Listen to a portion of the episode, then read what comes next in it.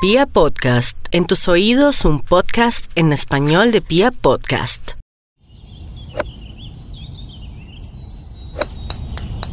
Hoy les tenemos un invitado muy especial en Golf para Todos. Un profesional muy querido que nos ha representado con lujo de detalles en Colombia y en el exterior, pero sobre todo un gran amigo. Se trata de Manuel José Merizalde. Pero si les digo Manuel José, seguramente no lo identificarán tan fácil como el cachorro Merizalde. Bienvenido, querido cachorro, a Gol para Todos y buenas tardes. Hombre, William, muchísimas gracias por la invitación, muchísimas gracias por la introducción y quiero decirte que los sentimientos son compartidos y es un gusto y un honor para mí estar aquí contigo. ¿Por qué? Que es la pregunta, me imagino, obligada de todas las entrevistas que le hacen a Manuel José. ¿Por qué el cachorro? William, mi padre era golfista, muy aficionado. Eh, mi padre llegó a ser un handicap 7 y cuando yo tenía 8 años, eh, se levantaba temprano para ir a jugar golf con sus amigos. Mi primer contacto fue mi papá me daba su hierro 9 y una bolita y yo me iba a los 18 hoyos detrás de él. Entonces sus amigos pues fueron los que terminaron apodándome cachorro, que, parecía pues al cachorro que iba detrás de su padre para todas partes. Se radica en Europa, juega muchos torneos lógicamente en Estados Unidos. ¿Cuál es ese momento inolvidable? Podríamos decir que son varios los, los momentos inolvidables. Digamos que la transición de pasar del colegio acá en Colombia a ir a estudiar a una universidad en Estados Unidos es, es deslumbrante, la verdad. Yo tuve la oportunidad de ser reclutado por, por varias universidades. Eh, recuerdo que al final la decisión estaba entre la Universidad de Nevada, Las Vegas, que tenía un excelente equipo de golf, y Brigham Young University, que fue la universidad donde terminé yendo, una universidad eh, mormona que queda en Utah, donde nuestro jugador Eduardo Herrera había hecho y había tenido un gran desempeño. Podría decir que tuve también un, un momento muy chévere, William, en el, en el US Amateur. En el 2001 tuve la oportunidad de perder en la semifinal del US Amateur. Desafortunadamente, si hubiera llegado a, a, la, final, hubiera podido jugar el, el Masters y el US Open. Luego de esto te diría que tuve también eh, momentos pues particulares en, en, Europa cuando obtengo mi, mi carnet del Tour Europeo. Eh, yo tenía una condición parcial, no tenía el estatus completo, me daba para competir en unos 12 o unos 14 torneos. Entonces el llegar a Europa también y, y recibir, digamos, la, la carta del comisionado del Tour Europeo dándote la bienvenida al Tour Europeo son, son también, digamos, sentimientos que, que no se olvidan. ¿Cuál es la clave para llegar a esas instancias tan definitivas y tan importantes cuando son tantos los llamados y tampoco los escogidos? Ya soñar en un PGA, soñar en un Major. Digamos que definitivamente los, los ingredientes que se necesitan para formar un campeón son, son muchísimos y no siempre son los mismos. No es un menú exacto como cuando tú vas a preparar un, un plato gastronómico, ¿me entiendes? Hay ciertos deportistas que les funciona un enfoque, hay otros deportistas que posiblemente les funciona otro enfoque. Y a mí me parece que es una labor fundamental, la labor de los coaches, profesores y entrenadores que tengan nuestros jugadores acá en Colombia. A mí me parece que en la medida que nuestros profesores estén más capacitados, vamos a ser capaces de sacar a más jugadores. Y luego, desde el punto de vista del jugador, sí es supremamente importante, pues digamos, la, la disciplina que tenga eh, y el tiempo que esté dispuesto a, a entregarle a, a, su deporte, ya que es, es algo supremamente desgastante, supremamente competitivo, si me entiendes, entonces tú tienes que tener definitivamente muy claro qué es lo que quieres hacer, ya para, para poder eh, lograr, digamos, que escoger esa fórmula que te va a llevar allá. Tuvo la oportunidad, como bien lo dijo, de jugar en el golf universitario de Estados Unidos, pero cuando se convierte en profesional tiene una carrera importante en el Challenge Tour. Háblenos un poco de esa experiencia cuando quiso clasificar al Tour Europeo. Yo recuerdo en el año 2006 clasifiqué en, en San Roque, en España, para el Tour empezando en el 2007 y teníamos un torneo justamente del Challenge Tour acá en Bogotá y yo recuerdo que cuando empecé a, a, viajar, pues yo empecé a viajar pues desde muy chiquito, pero ya cuando entras en el golf profesional realmente digamos que el viaje es todas las semanas, estás viajando. Y yo empecé a ver si eso era realmente lo que quería hacer por el resto de mi vida durante todas las semanas. Yo me acuerdo que yo tenía un sentimiento muy particular y era que yo hay veces sentía cuando viajaba de Colombia y arrancaba para Europa que, que hay veces el golf me quitaba como tiempo para vivir. Era, era, muy particular el, el, sentimiento que se me generaba. Y en ese año 2007 eh, estuve compitiendo, digamos que tuve unos, unos buenos resultados, si no me equivoco, yo cuando me regresé de Europa, que fue a mitades de año, en el mes de julio, debía estar más o menos como en el puesto 27 en el ranking del Challenge Tour. Y me regresé a Colombia porque a mi madre le diagnosticaron leucemia. Yo había perdido a mi padre a finales del 2005, quien había sido, digamos, mi, mi gran impulsor en el golf. Y mi madre siempre se había impulsado, me había impulsado más por el lado académico entonces a mi madre le, diagnostican leucemia, yo me regreso de Europa a estar con ella, ya empezamos de quimioterapia, un trasplante de médula, al parecer la leucemia que tenía era pues como muy agresiva. Entonces cuando yo regreso a Colombia, pues fui perdiendo todas las semanas eh, eh, puestos en el ranking.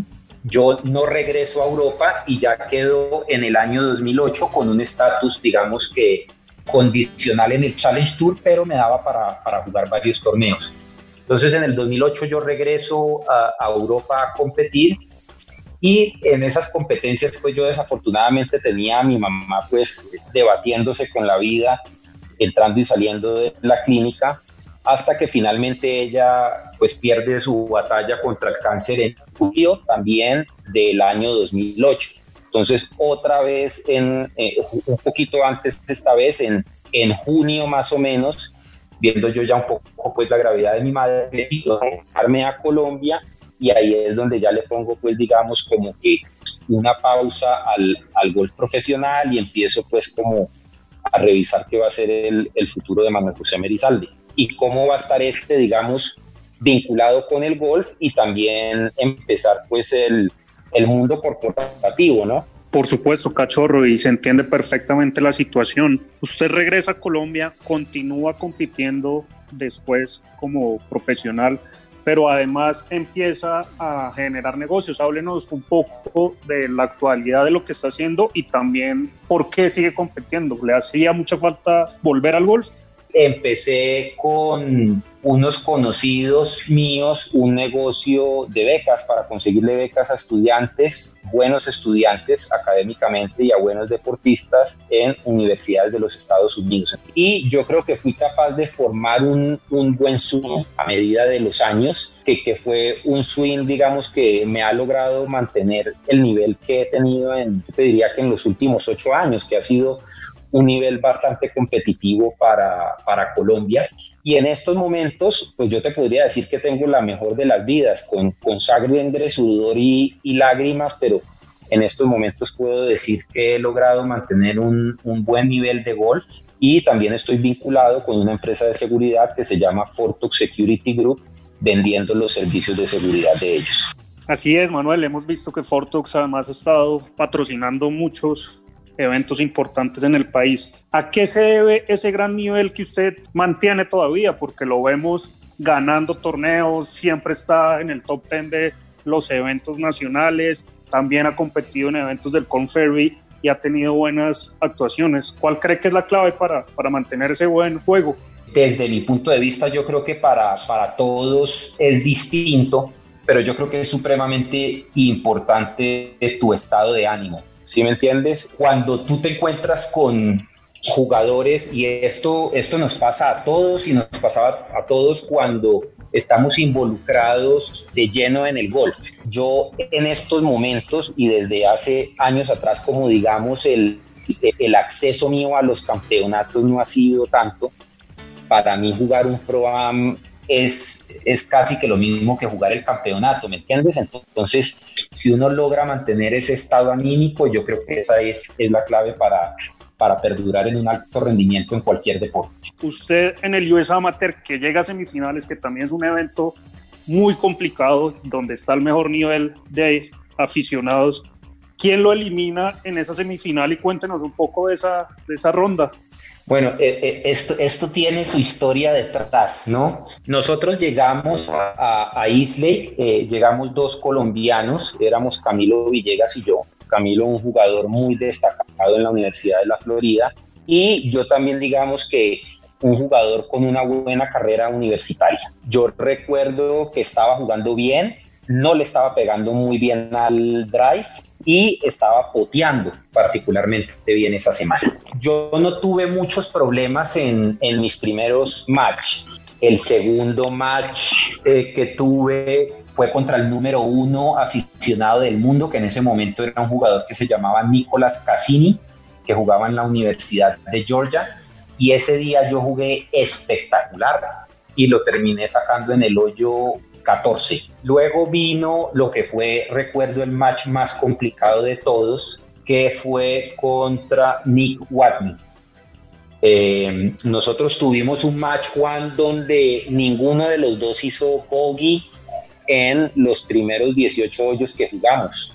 Y los dos hicimos 66, hicimos cuatro bajo el par, estábamos jugando par 70 y el rough eh, era particularmente alto y muy complicado. En ese hoyo los dos la tiramos al bunker, los dos hicimos par y salimos al hoyo 19 y en el hoyo 19 ya Nick hizo bogey, el primer bogey del, del día, yo hice par y terminé ganando el match.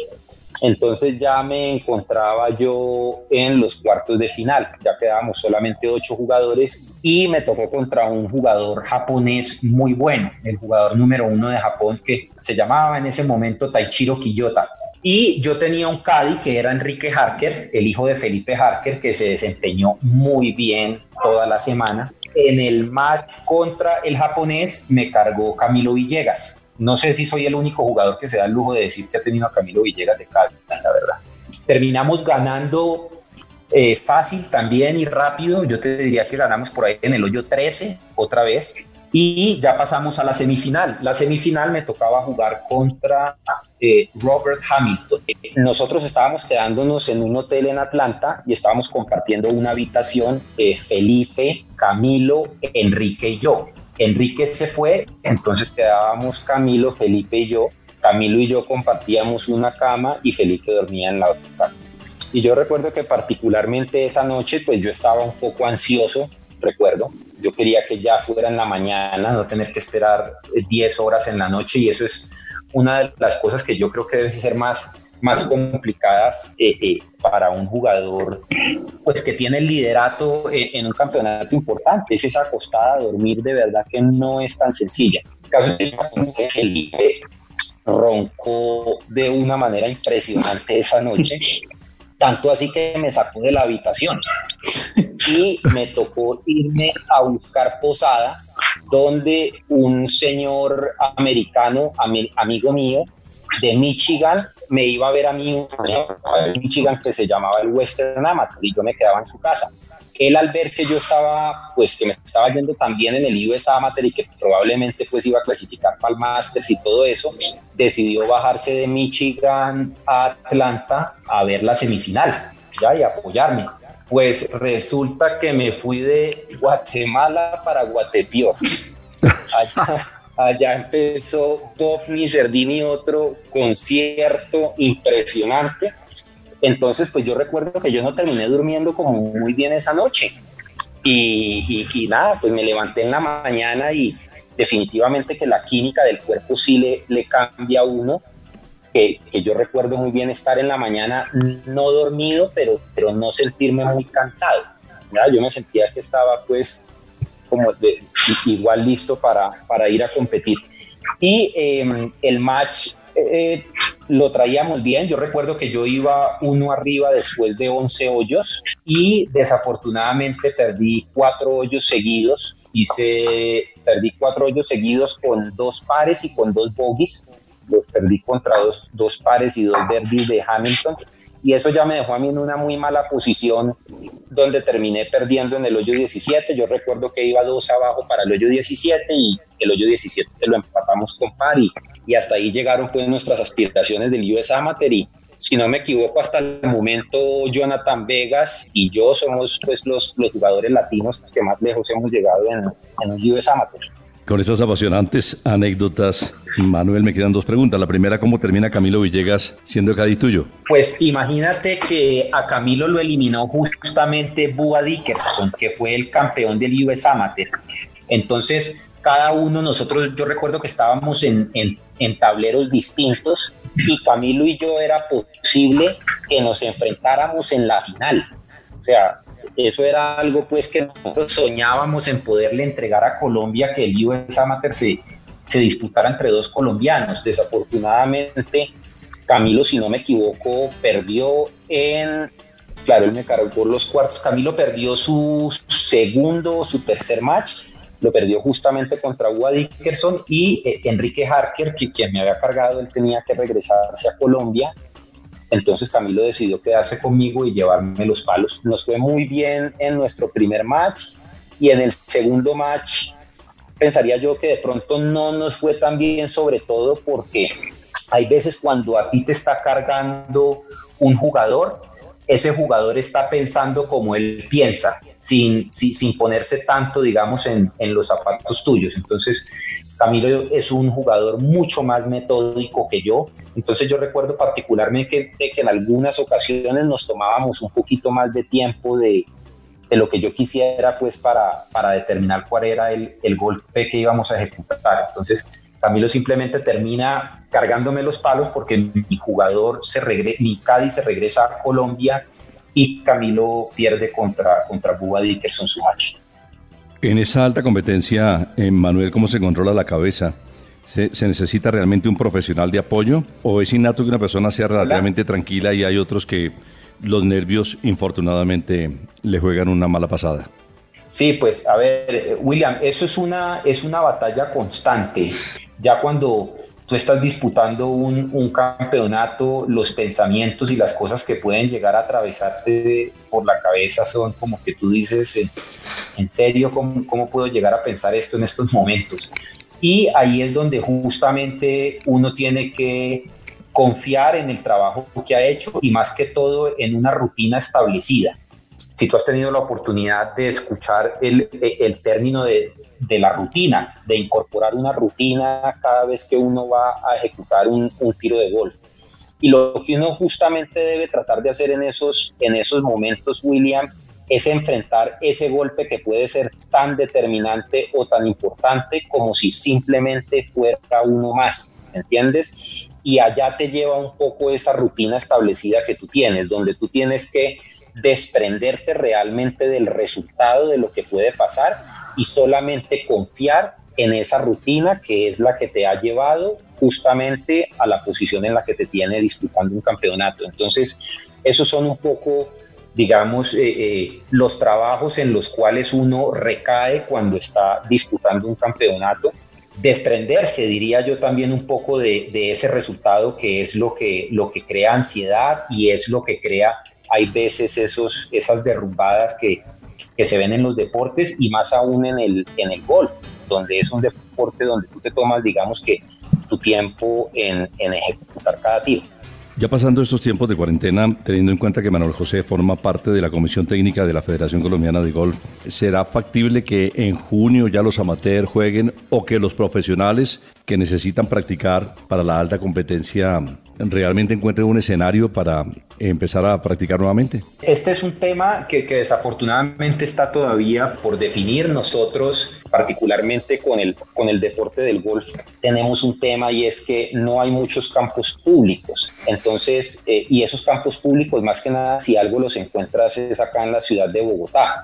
Entonces, generar, digamos, una apertura para deportistas de alto rendimiento, que es lo que se quiere hacer en un futuro inmediato. Ya después se pensará en los jugadores aficionados. Vemos que, que puede ser un poco complicado porque los clubes están cerrados. Manuel, muchas gracias por acompañarnos en este sexto capítulo de Golf para Todos. Como dijo William al principio, un gran jugador, pero sobre todo una gran persona que siempre está dándonos consejos a los aficionados cuando hemos tenido la oportunidad de compartir con usted. De verdad, muchas gracias y esperamos que pronto se reactive el golf nacional, profesional, aficionado y que podamos estar compartiendo en los diferentes campos y escenarios del país. Juan y William, muchísimas gracias de verdad a ustedes por la invitación, por, por darme el, el, espacio. Y igual que ustedes, eh, espero encontrármelos muy pronto, darles un abrazo y que nos juguemos eh, unos 18 hoyitos.